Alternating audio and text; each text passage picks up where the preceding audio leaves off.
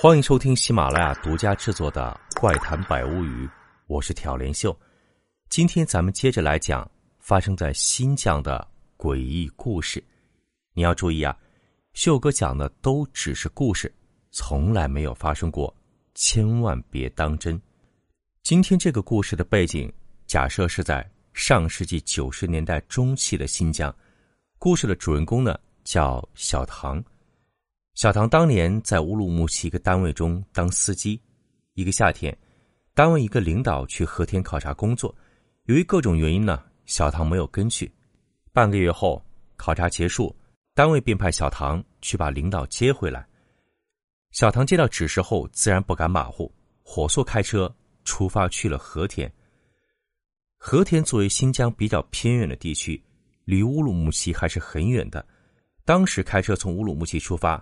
要先开一天到托克逊，在托克逊过一夜，第二天再开一天走干沟，到库米什洗个澡休息一夜，第三天绕过塔克拉玛干沙漠到且末过夜，到了第四天中午才能到达和田。小唐当时就是按照刚才这条路线，开着一辆普桑往和田出发了。第一天的行程很是顺利，在托克逊休息了一夜，第二天一早就开进了干沟。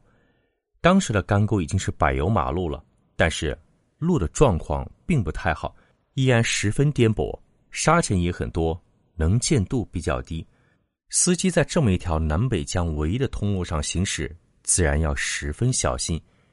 据说啊，十几年前，如果你开车去干沟，还能看到路两旁沟里一堆堆翻下沟的汽车残骸。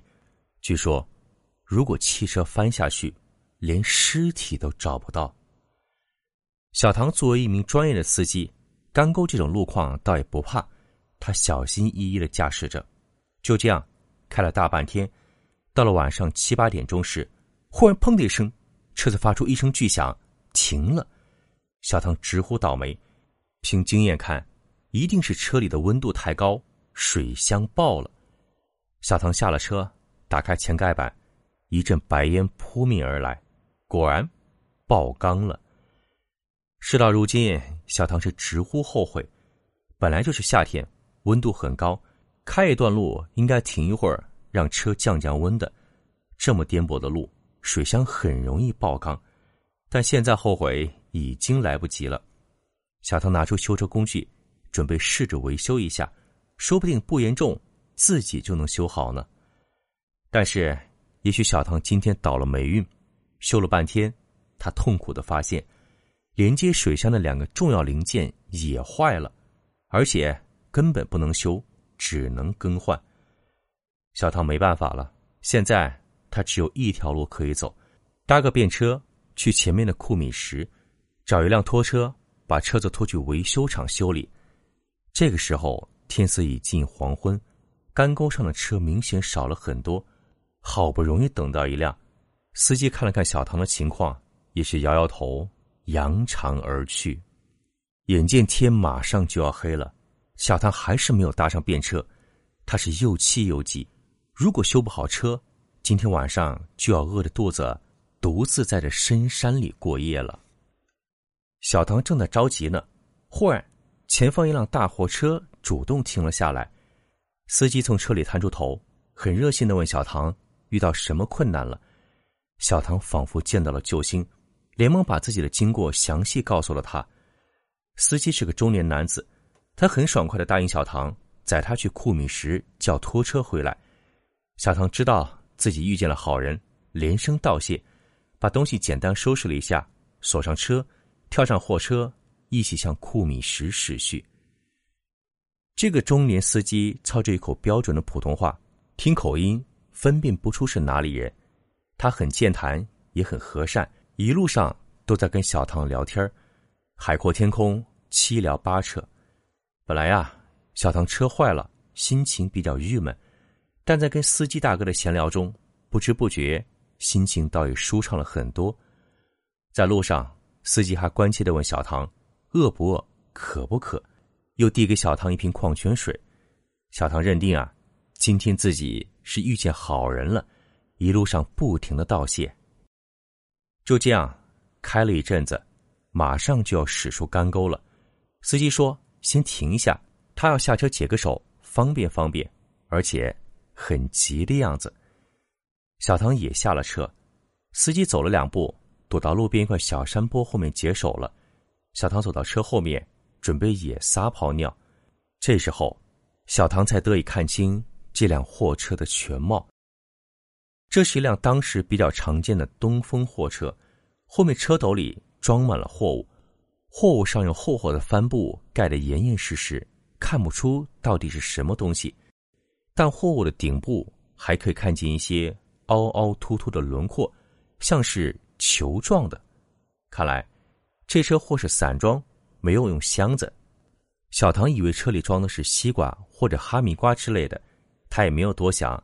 还是先解决个人问题再说。很快，小唐撒完尿，而那个司机还没有回来，小唐就在车外站着等他。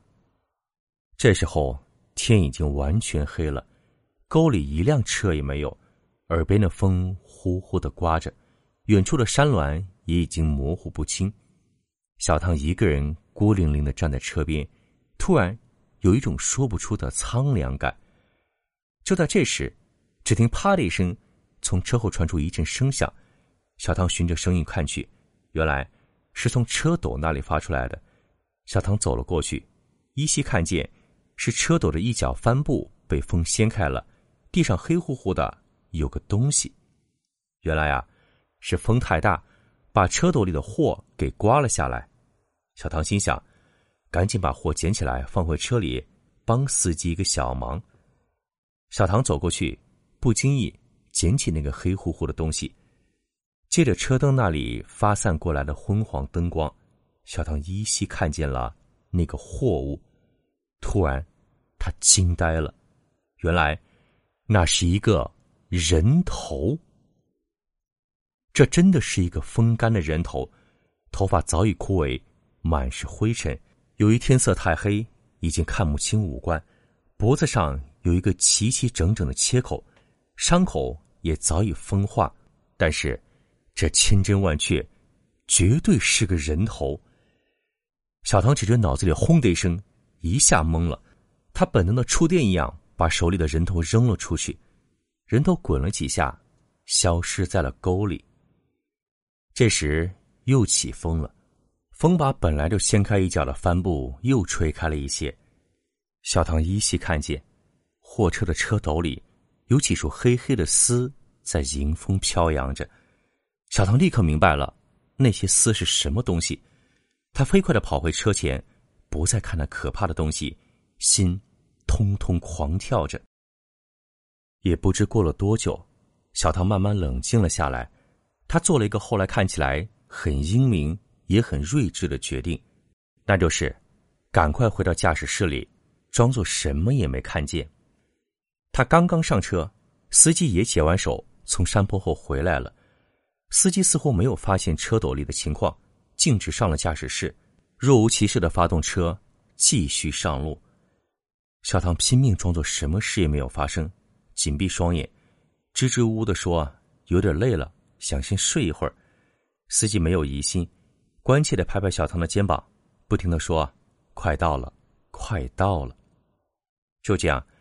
小唐熬了两个多小时，好不容易，终于到了库米时，小唐挤出笑容，对司机说：“自己可以下车了。”司机爽快的答应了。